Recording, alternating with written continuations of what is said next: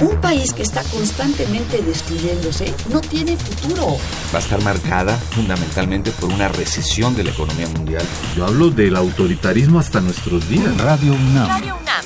Y la Facultad de Ciencias Políticas y Sociales presentan Tiempo de análisis. Me parece que tienen que darnos ya respuestas concretas. No se puede echar a andar la reforma electoral tal y como está planteada. Tenemos que seguir luchando por defender la libertad de expresión. Un espacio radiofónico donde con tu voz construyes el debate. Tiempo de análisis. Tiempo de análisis. Muy buenas noches, bienvenidos a Tiempo de Análisis. Les saluda Gerardo Estrada. Este es el programa radiofónico de la Facultad de Ciencias Políticas y Sociales de la Universidad Nacional Autónoma de México. Estamos transmitiendo a través del 860 de amplitud modulada y vía internet en www.radiounam.unam.mx. Nuestros teléfonos en cabina son el 55 36 89 89 y LADA sin costo 01 800 505 2688. Nuestras redes sociales son arroba tiempo de análisis en Twitter o en Facebook o el Facebook Facultad de Ciencias Políticas y Sociales UNAM. Hoy transmitiremos dos entrevistas que hicimos la semana pasada sobre Donald Trump eh, alrededor de una mesa redonda que se llevó a cabo en el Instituto de Investigaciones Sociales sobre los libros, las publicaciones de Donald Trump.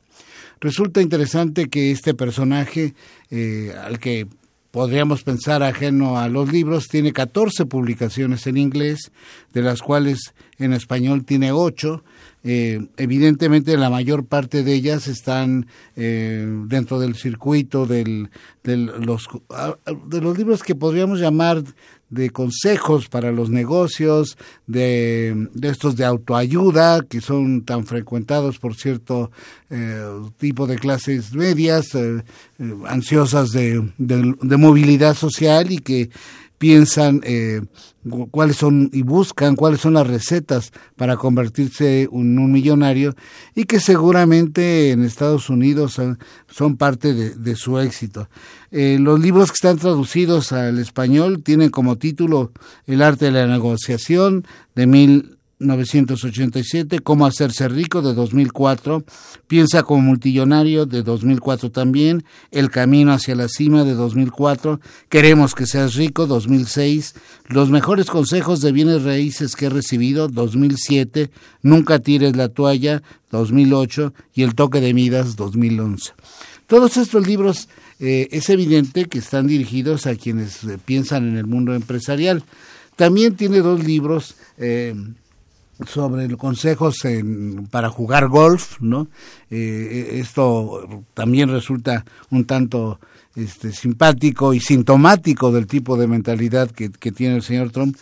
Y al final eh, nos encontramos con libros que eh, tienen que ver con ya con programas políticos. Sea, como ustedes saben, está de moda escribir libros con los programas políticos. Varios de nuestros pre, pre, pre candidatos lo han hecho, ¿no? algunos buenos, otros regulares, pero en fin, todo el mundo piensa que eh, vamos a, a encontrar en esos libros este, la clave del futuro de nuestro país. Pero bueno, eh, uno de los libros de, de Donald Trump se llama, eh, no, es, no está traducido, que yo sepa al español, que es este América Paralítica, que tiene que allí anuncia su idea de cómo ve él, cómo diagnostica en este momento a los Estados Unidos, como un país paralizado, como un país en crisis, eh, casi diría yo al punto de, de, la quiebra, ¿no?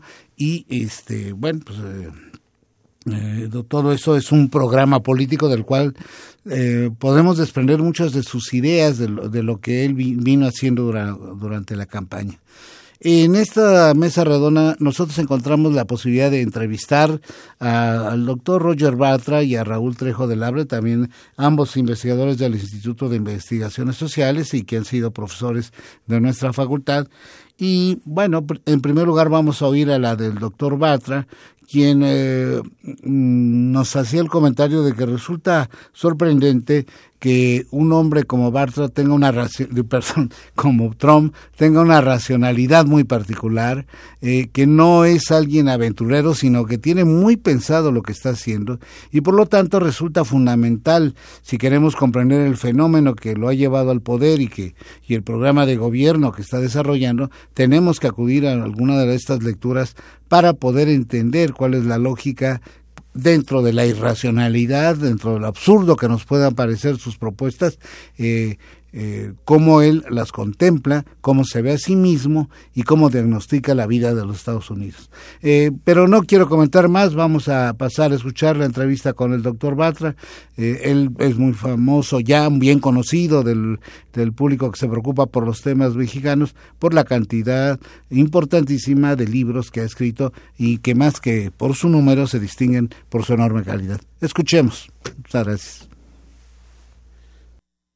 Muchas gracias. Estamos con el doctor Roger Bartra, investigador del Instituto de Investigaciones Sociales y uno de nuestros eh, intelectuales en ciencias sociales, por llamarlo de alguna manera, más brillantes y más destacados. Muchas gracias, Roger, por aceptar esta charla con el programa de la Facultad de Ciencias Políticas y Sociales.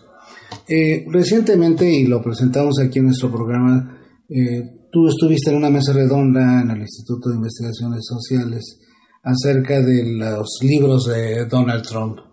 Eh, quisiera que platicáramos sobre eso. En primer lugar, este, déjame decirte, a mí me sorprende que Trump tenga tantos libros. Yo cuando pensé que nada más tenía dos o tres, pero en fin he encontrado que son como diez más o menos los que... Más, creo que son 14 o 15. Bueno, ¿Y los hará él o serán sus ghostwriters? No, no, seguramente que tiene sus escritores fantasmas, no creo, pero, pero sí tienen, eh, por lo menos los tres que yo leí, eh, todo su, estilo. Eh. Digamos que yo sospecho que primero graba. Ah después hay un, un esclavo encargado que, que, que, se encarga de, de, ponerlos en forma de libro y todo eso. Supongo que, ha de ser así, pero que tienen su estilo, el mismo estilo que de sus discursos, de sus tweets también.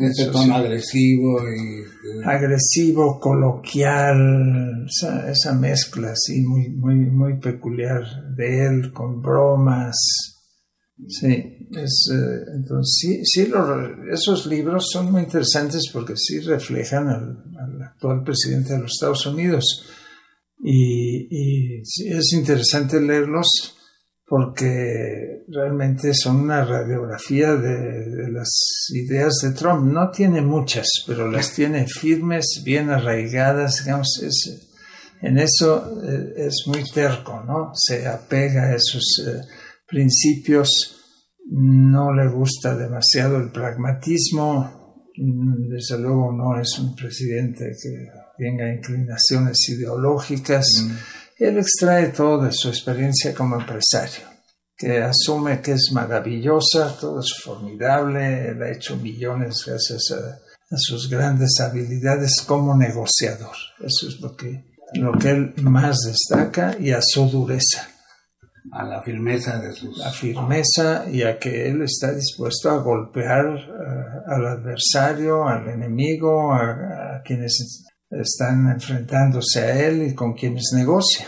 Y llama la atención así leyendo los títulos, bueno, por un lado la diversidad, digo, si bien es cierto que todos se, están en esta línea de, de libros de consejos para triunfar en los negocios y todo esto, pero bueno, pues escribe sobre golf, tiene tres libros sobre golf, sobre consejos, en donde también se presenta como el gran triunfador, ¿no? Es claro, no solamente gran golfista se presenta como, sino que ha construido los mejores campos de golf del mundo, ¿no? Entonces, eh, él siempre es el número uno en todo.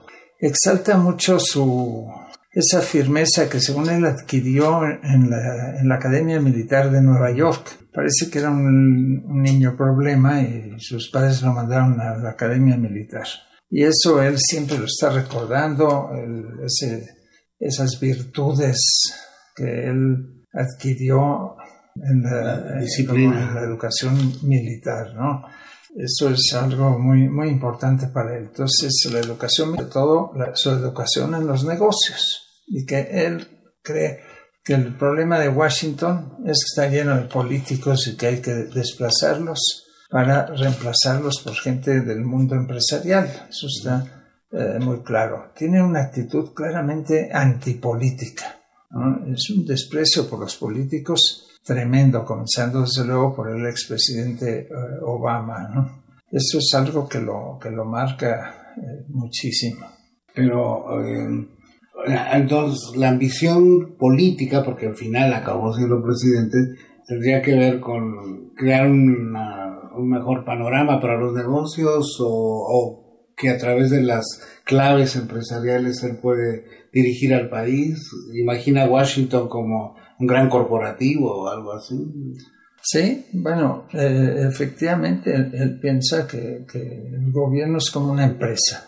Entonces eh, hay que funcionar ahí como eh, un negociador que está al frente de, una empresa que tiene que tener ganancias. Entonces, esa es su beta empresarial, pero está en la beta propiamente populista en la que él se declara el representante de la mayoría de los intereses de los pobres, de los trabajadores. En eso se conecta con la antigua tradición populista de los Estados Unidos, que tiene más, mucho más de un siglo de, existencia, un populismo de extrema derecha. Siempre ha sido de extrema derecha el, populismo en Estados Unidos como en Europa. Entonces, eh, él, él junta ese populismo es decir, yo sé cómo hacer las cosas porque conozco a la gente pobre y a la clase media que tiene muchas dificultades para avanzar en un país, pinta en todos sus libros de política un país estancado, un país en decadencia, una situación crítica muy difícil, cosa que no corresponde con la realidad, eso lo sabemos, no hay crisis, no había ni hay crisis económica en los Estados Unidos, la tasa de desempleo es relativamente baja, es la más baja en muchos años, pero sí responde a esas inquietudes de sectores de clase media y obrera blancos que sienten que su mundo eh, está en decadencia, están perdiendo poder, están perdiendo la hegemonía frente a sectores emergentes de, toda clase y que ven con muy malos ojos a los inmigrantes. Ahora, la clase media norteamericana no está en decadencia, pero sí, no sé, creo que ha llegado a vivir un tope, como que ya no está creciendo por arriba, la, movilidad se ha detenido en Estados Unidos. eso sí, sí la clase obrera como tal no crece, no crece entonces por, cosas por el salto tecnológico. Entonces los hijos ya no, de los obreros no son obreros, tienen que buscar en otros campos. Y a muchos de, la anterior generación, de la misma generación de Trump, ya les ha pasado esto, ya sufrieron la, retracción de la industria, desde luego textil, eso hace muchísimo, la automotriz, etc. Entonces tienen que aventurarse en nuevos terrenos. Y entonces se sienten mal, hay un malestar cultural eh, muy, muy, fuerte de, esos sectores que se sienten en peligro, se sienten eh, desplazados, sienten inestabilidad. Y eso es algo real y eso es lo que ha aprovechado Trump. Y todas estas cosas de racismo, ¿Aparecen en sus libros o no hay ningún indicio? Que leí a alguien que decía que no había indicios de racismo en sus discursos. En, no sé, en sus discursos rara vez aparecen. En sus libros se ve que eso han pasado por un comité de corrección, de corrección política y no, no hay rastros, no hay rastros ni de racismo ni de machismo. Eso en los libros está completamente podado. Yo tengo la impresión de que él ha estimulado a muchos sectores y corrientes de extrema derecha que sí son racistas, que sí son machistas, sexistas, eh, directamente, incluso algunos fascistas, muy marginales. Pero él, él se cuida mucho al respecto, siempre es muy cuidadoso decir que, que apoya a las mujeres, que, incluso con los inmigrantes. Él siempre distingue entre los malos inmigrantes y los buenos a los que hay que darle la bienvenida, aunque en uno de sus libros piensa que esos inmigrantes deberían ser, en el caso de México, los excelentes hombres de negocios con los que él hace tratos. Claro, los hombres de negocios pues, no son los que migran, migran los, los trabajadores, ¿no? Y esos ya le gustan menos. Ese es, es, un, es un pensamiento bastante rudimentario, bastante primitivo, pero muy golpeador. Ahora, entre esos mexicanos que emigran hay una, un sector de profesionistas, hay muchos médicos, enfermeras, ahora muchos chicos acá de nuestra Facultad de Ciencias trabajan en Microsoft, en Google, en las grandes compañías. Allá hay una, una capa que no sé él cómo la vea, porque también vi que anunció que ya no iba a dar más visas este, de, ese tipo de trabajos en, el área tecnológica. Es que hay, que hay que decir que además Trump tiene una gran confusión en sus ideas, ¿no? Este, y según cómo se amanece, así se expresa. Él mismo dice que esa incoherencia es su táctica política. Lo dice en, sus libros. Eh, él siempre quiere eh, eh, utilizar a su favor el factor sorpresa. El que, no, el que él sea completamente impredecible. Así, así al enemigo. Claro. Entonces, es, yo, yo no sé si eso es realmente su táctica o cuando se percata después a lo largo de unas semanas de que ha dicho cosas contradictorias, pues lo justifica. El hecho es que las primeras semanas de su gobierno han sido caóticas justamente por eso. Hace las cosas con mucha prisa, precipitadamente, sorpresivamente también, pero también sucede lo que pasó ahora, que su segunda orden ejecutiva para impedir el, ingreso de dar visas a no sé seis o siete países vuelve a ser impugnada por un juez, esta vez un juez federal de, de Hawái. Es un golpe eh, muy fuerte. No tiene pues un buen equipo, él es precipitado, es desordenado, pues va a ser una presidencia bastante convulsa. Por ejemplo, ha declarado cosas como que el Departamento de Educación debería desaparecer o por lo menos reducirse enormemente. Su odio a los políticos se refleja, por ejemplo, en que ha reducido el 30% del presupuesto del Departamento de Estado. Realmente tiene, eso es, se ha convertido en un político antipolítico. Esa contradicción pues, le va a generar muchas dificultades. Ahora, yo creo que quienes más van a padecer a Trump no, no, no somos los mexicanos, creo que son los americanos, los estadounidenses que van a tener una situación eh, muy difícil, es probable que desordene mucho el mundo financiero, el mundo empresarial, no va a poder detener, detener con su proteccionismo las tendencias económicas, eh, así que es eso que el presidente de los Estados Unidos resulte un, antiimperialista de derecha es un absurdo total. Sí, Estados Unidos eh, fue el que ha logrado crear el mayor imperio de la historia, la globalización mayor. Se ha hecho poderoso gracias al colonialismo moderno, sí, al imperialismo, claro. Pues, eh, y ahora resulta que quiere detener eso. Yo, yo creo que no va a detener la globalización, no va, no va a poder, pero le va a poner obstáculos y eso lo van a sufrir los empresarios norteamericanos, a menos que lo acaben doblegando. Yo tengo la esperanza además que esta rudeza le acabe creando dificultades mayores de tal manera que o bien no logre la reelección o incluso sea impugnado antes.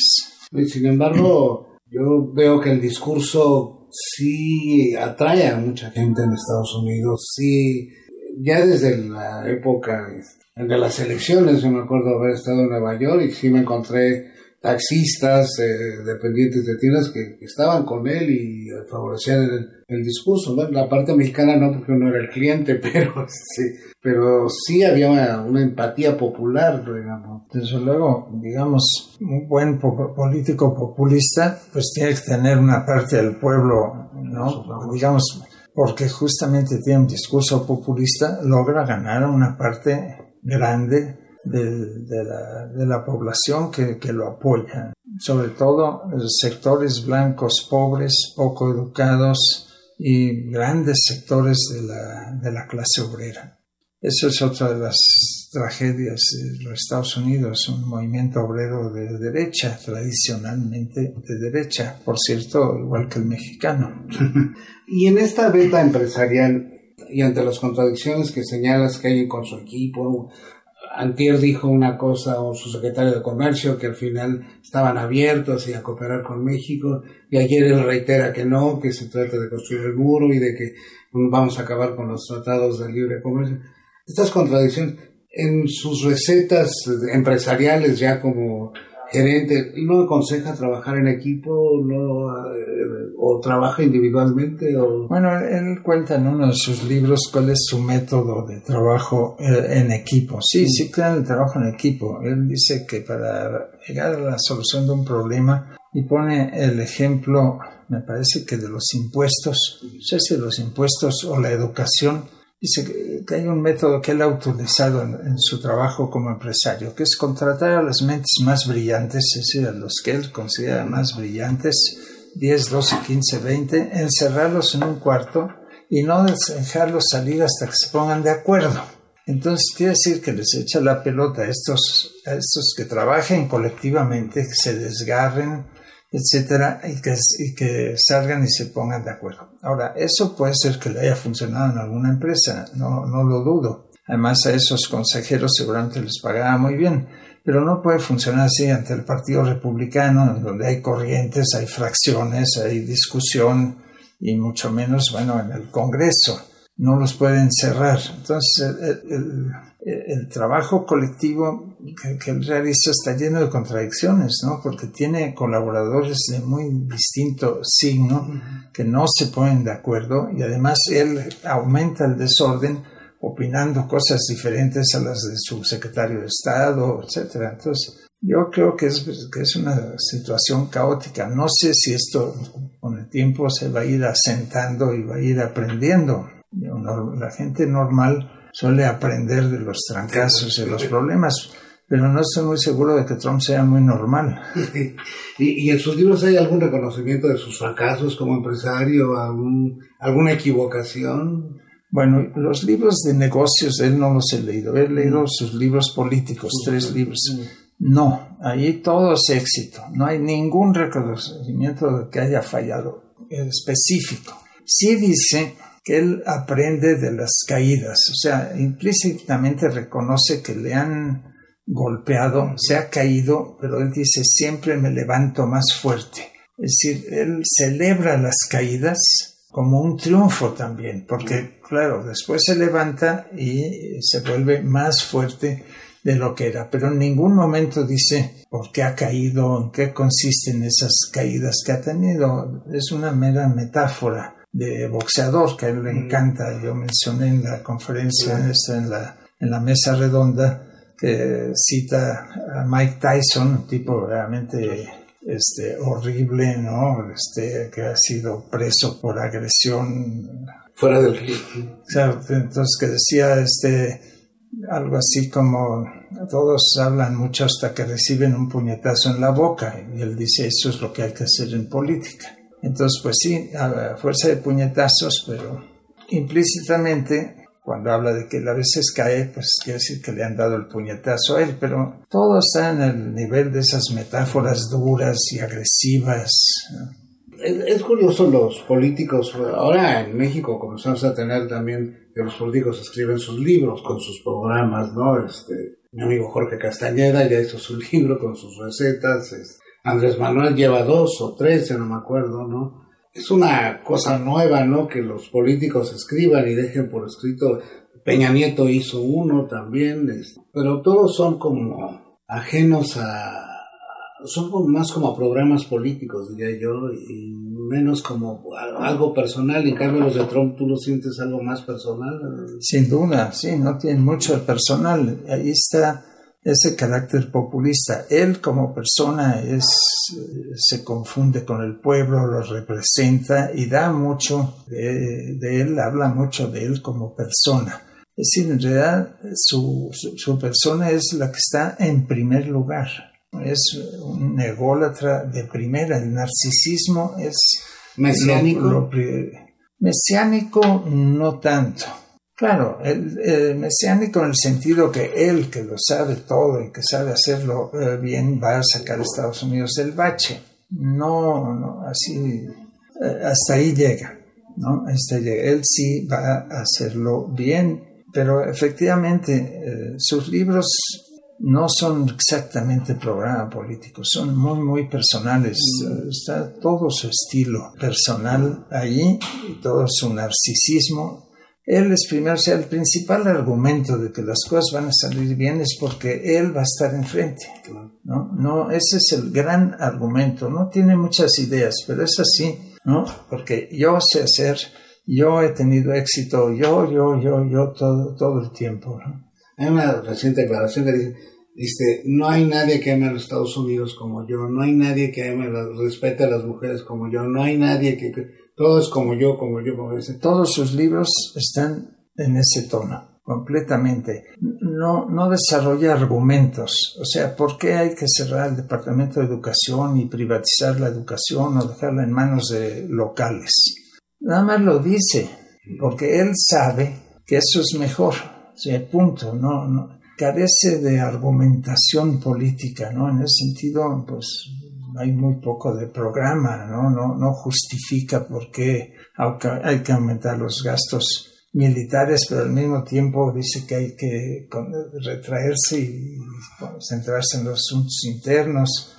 Sí, dice que él quiere la paz y que ama la paz, nadie como él ama la paz, pero al mismo tiempo aumenta, dicen, no, no, no nos volverán a ganar una guerra, bueno, pues entonces, ¿de qué se trata? Claro, bueno, pues eh, así, eh, así es. Entonces, eh, yo creo que explota ese patrioterismo que, está muy arraigado en los Estados Unidos. El nacionalismo en los Estados Unidos es más fuerte que en México. Y eso que se supone que en México, como México, no hay dos.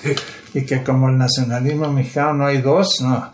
El, el nacionalismo en Estados Unidos es fuertísimo y él encabeza ese nacionalismo de extrema derecha, ese patrioterismo eh, horrible. Y claro, eso va junto con gasto militar, en ser la primera potencia del mundo, porque tienen que ser los primeros.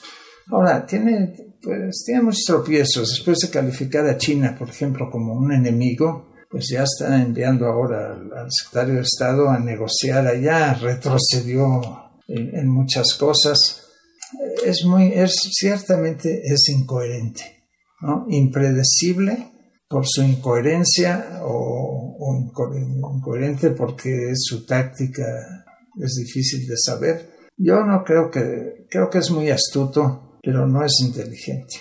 Esa es una cualidad de político. Es, típico de casi todos los políticos. ¿no? no, la inteligencia es otra cosa. Sí. La reflexión, lo que sé yo. Sí, no, reflexión nada, él, es de impulsos. Mm. Por eso es el, rey del tweet.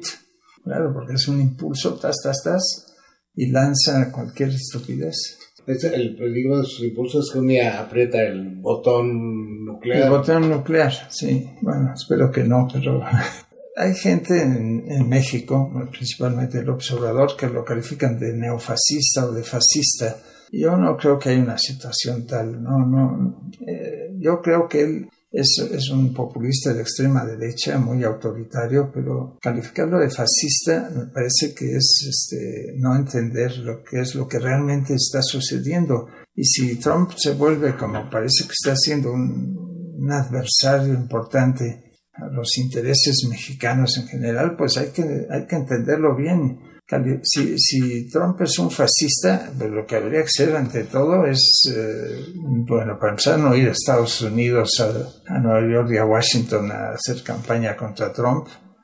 Sería absurdo y implicaría prepararse para cerrar las fronteras, armarse. Bueno, yo creo que quienes usan el calificativo de fascista Trump no, no entienden muy bien lo que es el fascismo. No estoy defendiendo a Trump, pero no, no creo que ni él sea un fascista, ni tampoco creo que haya condiciones para el desarrollo del fascismo en Estados Unidos en este momento. Decías que tampoco gusta del pragmatismo, entonces allí hay algo complicado porque uno, un empresario de éxito, un empresario agresivo, pongamos a Carlos Slim, es más pragmático que ideológico también, ¿no? Sí. Debiéramos mandar a Slim a negociar en lugar de a Garay o algo así con un personaje así. Sí, bueno, este, él, él no se manifiesta como pragmático porque él se manifiesta como un hombre que, tiene principios, que es saber, él, él sabe cómo se hacen las cosas. Eso se traduce en la práctica pues en actitudes eh, pragmáticas, e, evidentemente, y, en ese sentido él está siendo pragmático en la presidencia de los Estados Unidos y lo ha sido en sus negocios, pero no lo admite, no, no, no, lo admite. Seguramente no sabe ni qué es el pragmatismo, que es una gran corriente filosófica que se fundó justamente en Estados Unidos, ¿no? Por James. Así es, es Trump. Un pragmático, claro, se permite ser contradictorio. Dos preguntas más. Una, de, sobre México, en los libros que leíste, ¿encontraste algo, alguna referencia directa? O? Hay algunas, pero pocas. Me sorprendió. Me sorprendió. Desde luego habla del muro. Él a México se refiere como un país amigo, no como un gobierno amigo también, no como China, que sí los califica de enemigos en, en algunos momentos, ¿no? No, él eh, habla relativamente poco de México, pero mucho del tema de la inmigración, eso sí. Y el muro no, no se refiere todo el tiempo a eso, pero sabe que ese es un caballito de batalla que le gana muchos votos en los sectores obreros de los Estados Unidos y, lo usa y ahora efectivamente lo, lo está construyendo. Pero no, no parece tener una obsesión con México. Sus obsesiones están más en otros lados de, del mundo realmente, en problemas internos, el problema de la salud pública ¿no? y el Obamacare, el problema de la educación y la, la, inmigración en general. No, no, es, no son los libros que yo he leído, no son particularmente ofensivos contra México. ¿no? México ocupa un lugar, un lugar bastante marginal. Finalmente, ¿debieran nuestros negociadores leer más a Trump? ¿Es necesario, sería recomendable que leyeran a Trump para diseñar una estrategia más acorde que la mera impresionista ¿no? que tienen ahora? Tiene la impresión de que nos estamos, estamos a en este camino, ¿no? Yo, yo creo que sí sería muy recomendable porque no son libros simplemente encargados para ganar las elecciones y una vez ganadas las elecciones se acabó y, a otra cosa, no. Yo creo que los libros reflejan su temperamento, reflejan su carácter, reflejan sus posiciones políticas y aunque seguramente pues, las cambie y debido a este hecho, esa posición peculiar política de su incoherencia, de su, su carácter impredecible, eh, vale, la, vale la pena, eh, yo, yo creo que sí, y vale la pena que, que, lean sus libros, sin duda. Yo he aprendido mucho de ellos, la verdad, he aprendido eh, a entender qué, clase de bicho tenemos de presidente en el país vecino. Pues muchas gracias, Roger, y qué bueno que, que tú los hayas leído, que hayas, nos hayas ilustrado al respecto a, nosotros y a nuestros radioescuches. De dentro de los analistas que hablan de Trump, yo conozco pocos que hayan leído a Trump directamente. No es algo, no es una lectura muy popular. Yo la recomiendo a los expertos y a los políticos, no más allá de eso, porque son bastante venenosos. Bueno, es así como hemos escuchado al doctor Roger Bartra hablarnos, hacernos un resumen, a mi juicio, bastante preciso, bastante amplio de lo que contiene, si se puede llamar así, la obra de Donald Trump, pero que estoy convencido de que no de que en primer lugar los analistas, en primer lugar los comentaristas, los especialistas en estos temas de política internacional y en particular de Estados Unidos con México, seguramente muchos de ellos eh, habrán leído alguna de sus obras, pero yo creo que para cualquier ciudadano también es importante conocer para poder opinar. Es decir, muchas veces nos llenamos eh, de prejuicios, opinamos sobre cosas que no conocemos bien a bien y el análisis eh, político no solo es para especialistas, yo creo que el ciudadano común también debiera allegarse elementos. De alguna manera, y por eso eh, esta entrevista se pasa en un programa de la Facultad de Ciencias Políticas y Sociales, es que la sociología, las ciencias sociales, decía un sociólogo muy afamado, Ray Mills, que su gran promesa es ayudarle a la gente común y corriente a entender lo que está pasando en el mundo. Y yo creo que eso es fundamental. Eh, y se entiende el mundo a veces con muchas dificultades, por supuesto. No es que Donald Trump nos vaya a aclarar todo lo que va a hacer, ni mucho menos, pero sí nos ayuda a, un, a entender la mentalidad de alguien que lamentable o afortunadamente o circunstancialmente, pero va a influir en la vida de todos y cada uno de nosotros durante los próximos tres años, cuando menos, y ya desde este momento ha dejado una huella muy profunda en estos surgimientos de racismo, de xenofobia que invaden Estados Unidos y que estaban hasta hace poco tiempo ocultos. Eh, tenemos ahora, vamos a a pasar la entrevista que le hicimos a Raúl Trejo del Arbe, que también estuvo en esa mesa. Raúl Trejo del Arbe es un especialista en comunicación, su lectura, en este caso su escucha de, de, de, de, las lecturas de, Donald Trump tiene otro ángulo también que viene a enriquecer esta perspectiva y que seguramente nos ayudará a comprender mejor qué hay detrás de este personaje. Eh, escuchémoslo ahora. Muchas gracias. Muchas gracias al doctor Raúl Trejo por aceptar esta charla con nuestro programa de la Facultad de Ciencias Políticas y Sociales. Eh, estimado Raúl, tú también estuviste junto con Roger Bartra y el director del instituto, tengo entendido, en esta mesa redonda acerca de los libros que, que ha publicado y que suponemos ha escrito al menos en en su espíritu esencial Donald Trump. Eh, ¿Tú qué libros leíste, Raúl? Como tarea específica solamente uno, uno que se llama Never Give Up, que se traduce como Nunca te rindas y mm. tiene un subtítulo muy vendedor que es Cómo transformé mis mayores desafíos en éxitos, que es un libro que Trump publicó, es de los más recientes, en 2008. ¿Ya con un contenido político o de puramente empresarial? No, puramente, es una suerte de decepcionante manual de autoayuda para quienes quieren ser empresarios, se postula como el personaje exitoso que ha reunido mucho dinero, y el libro es una sucesión de episodios en donde él relata cómo hizo negocio en distintas circunstancias, siempre dentro del área inmobiliaria. La especulación inmobiliaria es lo que ha enriquecido a Trump y él se ufana de enfrentar obstáculos, de invertir, de arriesgar. La verdad es que es un empresario que apuesta a lo seguro, que trata de eliminar a sus eh, adversarios, que no tiene el talante del empresario, valga la reiteración, emprendedor, que arriesga, que busca, que inventa, él siempre va a lo mismo y con las mismas recetas. Va a lo seguro. Así es. Entonces, ¿cómo es que cae en la política? Es decir, eh, da alguna pista en el... Aparte de ese libro, ¿leíste otro o nada más?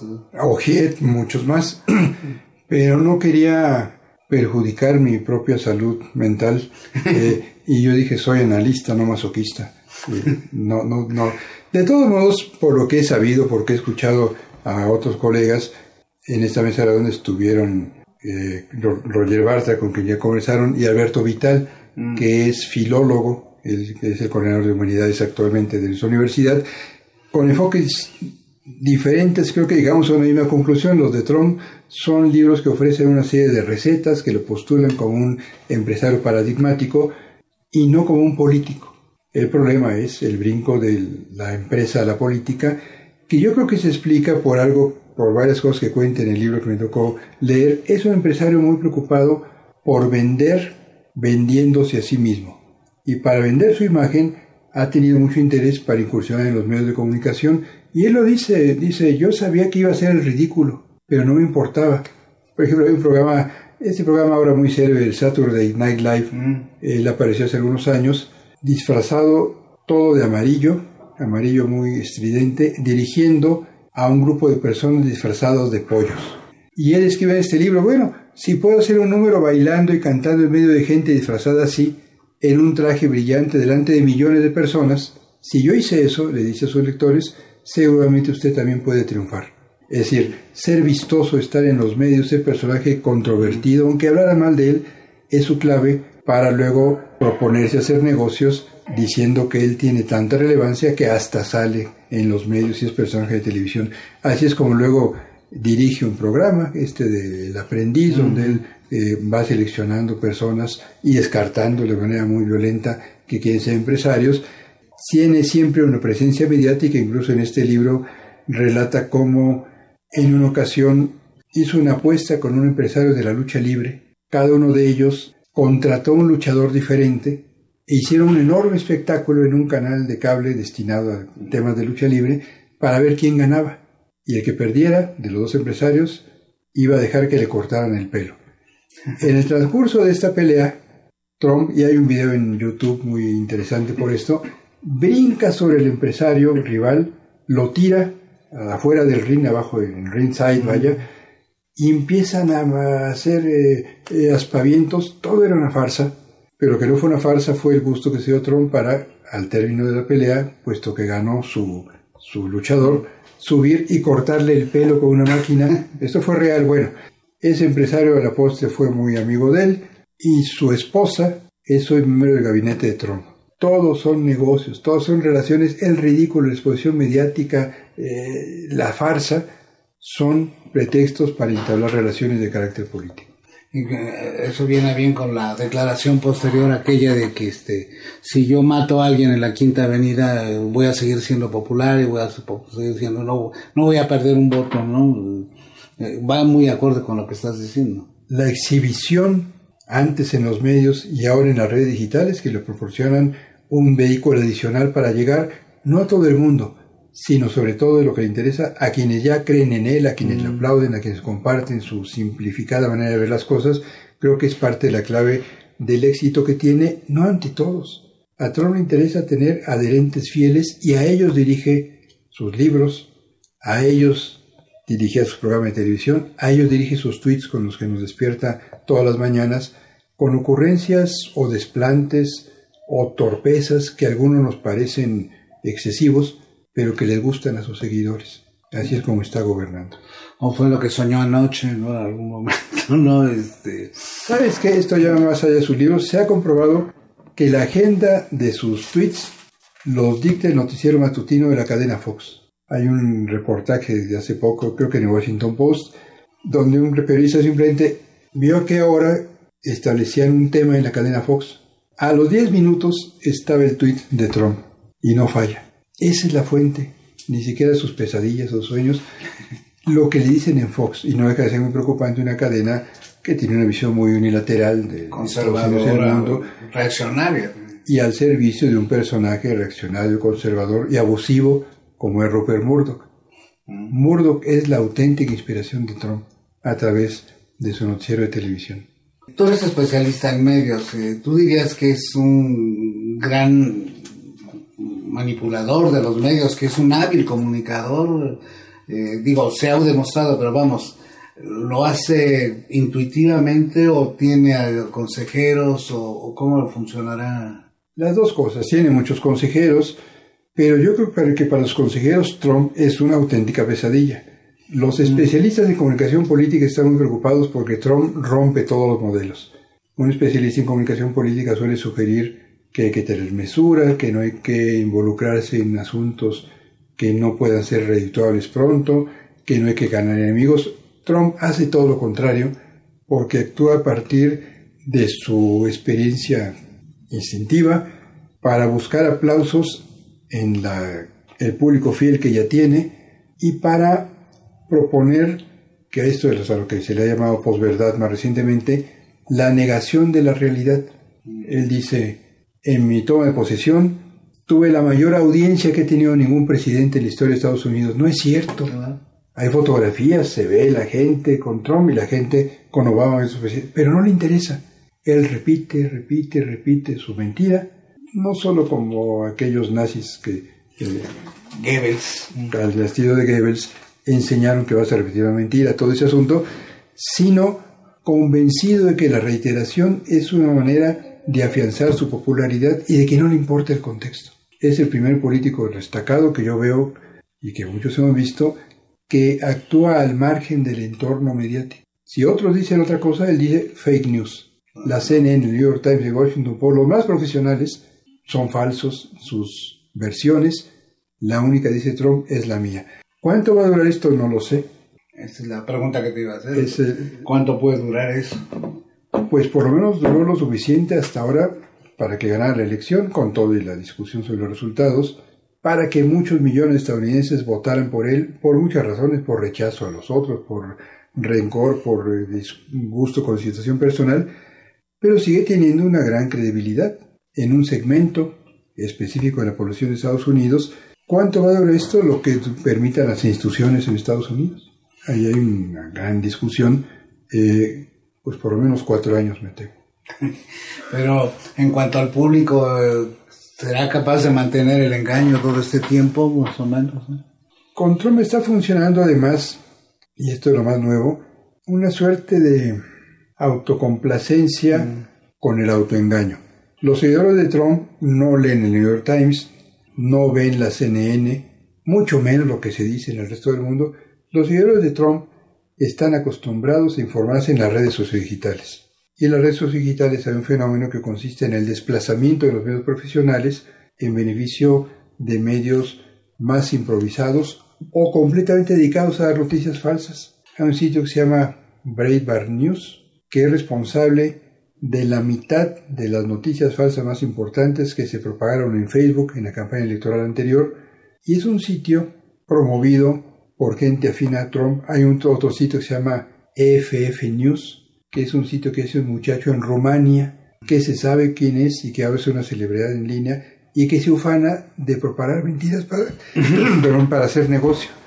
Y hay un sitio de noticias que tiene, el tercero en influencia, que promueve la agencia rusa, la televisora rusa, eh, eh, RT News, que tiene compromisos claros con gente como Nicolás Maduro, el gobernante de Venezuela. Cuando digo que eh, es su propagandista, todo, basta ver lo que difunde, y que se singularizó en la campaña de Estados Unidos por difundir noticias falsas o muy desfavorables en contra de la señora Clinton y favorables, aunque falsas a veces, en beneficio de Trump. Bueno, esas son las fuentes de Facebook y Facebook es la fuente en Estados Unidos, más allá de la preferencia partidaria, del 8% de los ciudadanos que lo reconocen como su principal fuente de información política.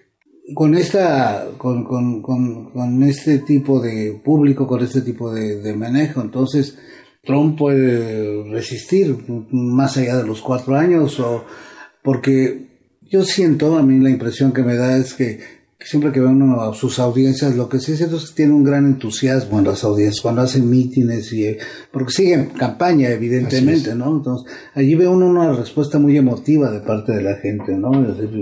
Y si esto mismo se repite a través de las redes, pues se multiplica, ¿no? Y es gente suficiente para verse en los mítines, para darle aprobaciones en Facebook, para ser seguidores en Twitter, Está demostrado también que este es un segmento minoritario de la sociedad de Estados Unidos, pero ha bastado para ponerlo donde está. Y por otra parte, Trump es un fenómeno mediático, se ha encumbrado a partir de las mentiras, pero no es un secreto que representa a grupos de empresarios que están muy entusiasmados, que lo dejan tuitear y que mientras están avanzando haciendo negocios en la industria militar, por ejemplo, eh, reemplazando al Obamacare con las clínicas privadas y con los laboratorios privados que son los que están esperando comenzar a cortísimo plazo a hacer negocios. Ahí está el respaldo más preocupante que no se expresa de manera pública y que creo que es el de quienes van a consolidar un gobierno conservador más allá de los desplantes y las ocurrencias del actual presidente. Pues muchas gracias a Raúl Trejo por su participación. Es evidente y Raúl nos los hace más notorio el hecho de que el uso de los medios de comunicación sigue cada vez más convirtiéndose en un factor importantísimo en la vida política. eh, cada vez más eh, los políticos de todos los signos ideológicos, de todas las perspectivas, recurren a, los expertos en, en comunicación, a los hacedores de imagen, para que vendan su candidatura como si fueran detergentes o como si fueran un jabón o un artículo de belleza. Es decir, esto es preocupante porque eh, el hecho de que la gente no tenga tiempo para la reflexión, del hecho de que la gente se deje llevar por las impresiones, la realidad a veces, por ejemplo, en el caso de Trump últimamente, parece darle la razón, ¿no? Es decir, parece que muchas de sus preocupaciones sobre la moral o la ética de los mexicanos se comprobaron el día de ayer que nos enteramos que un periodista, director de un medio nacional, se roba la camiseta de un deportista. Bueno, eso es gravísimo, es decir, resulta lamentable que este hombre no vaya a recibir castigo alguno el daño que le hace al país en esta situación es enorme porque confirma algunas de las hipótesis de, este señor, algunas de sus prejuicios. Eh, hoy los atentados que suceden en Londres vienen a confirmar el peligro de la inmigración. Este hombre acaba de darle este pues no sé cuántos votos a la derecha francesa, a, los países donde va a haber elecciones pronto y donde la, eh, los candidatos ya de por sí bastante fuertes provienen de la derecha. Entonces, para un eh, ciudadano eh, esto es bastante impresionista, ¿no? Que, tiene no se rige más que a través de lo que ve de twitters, de los encabezados del periódico. Entonces, ah, no, pues sí, sí, tienes razón. Bueno, precisamente por eso es que es muy importante que hagamos reflexiones más profundas y que conozcamos bien a bien, ahora sí que, que conozcamos al enemigo, que sepamos a qué nos estamos enfrentando. Ya el propio Raúl al final nos, nos hace una reflexión interesante y muy sugestiva. Detrás de Trump, más allá de esas masas delirantes, etcétera, conformadas la mayor parte por gente blanca, ¿no? Si uno se pone a analizar el, el color de los que asisten a esos mítines, es, evidente eh, la presencia hegemónica de, de un solo grupo racial norteamericano. Pero detrás de eso hay intereses, detrás de eso hay empresarios, gente que lo que quiere es ahora sí que como dicen todos los libros, y eso sí lo dice Trump en todos sus libros, ganar, ganar, ganar. Es decir, la, filosofía de la vida para Trump se resume en el éxito y en ganar, y ganar como sea, ya lo apuntaba eh, Roger Bartra también, eh, a golpear, a este, engañar, al factor sorpresa, una firmeza de ciertas ideas muy elementales. Bueno, pues todo eso este, se complementa evidentemente con eh, un pensamiento que nos lleva hacia un camino que es el que está señalando, al menos por el momento, pues ahora sí que el destino del mundo, no solo el destino de los Estados Unidos, sino que es algo que nos va ahora sí a perjudicar a todos nosotros. En fin, eh, ojalá ya haya sido de provecho para nuestros radioescuchas escuchar esta eh, resumen que del pensamiento entre comillas, ¿no? entre de la, del señor Donald Trump quiero agradecerles nuevamente a, Roger Bartra y a Raúl Trejo pues su participación esto a mí me ilustró muchísimo sobre cosas que eh, yo conocía superficialmente y sobre todas las cosas me hizo pensar me hizo pensar mucho sobre lo que cómo debemos proceder y qué debemos esperar de de los próximos años y de cómo debemos enfrentarnos. Hay, eso sí, podemos tener versiones distintas, pero a lo que debemos prepararnos en todos los terrenos. Eh, con esto concluye nuestro programa. Les debemos eh, algunas cápsulas este, que no hemos pasado, pero este, a partir de la próxima semana eh, estarán presentes las cápsulas tradicionales que suelen pasarse en nuestro programa. Estuvo en la en la cabina don Humberto Sánchez Castrejón. Eh, quiero agradecer, por supuesto, a quienes nos ven vía Twitter en tiempo de análisis y en Facebook, Facultad de Ciencias Políticas y Sociales. Eh, este programa fue producido por la Coordinación de Extensión universitaria de la Facultad de Ciencias Políticas, cuyo director es Luciano Mendoza. En la coordinación de la producción estuvo, como siempre, Claudia Loredo, el asistente de producción Carlos Correa. Muchas gracias por su paciencia. En la producción de cápsulas y montajes, Germano Segundo, y en continuidad, Tania Nicanor. Se despide de ustedes Gerardo Estrada. Muy buenas noches. Muchas gracias. Esto fue Tiempo de Análisis. Tiempo de Análisis Una coproducción de Radio UNAM y la Coordinación de Extensión Universitaria de la Facultad de Ciencias Políticas y Sociales.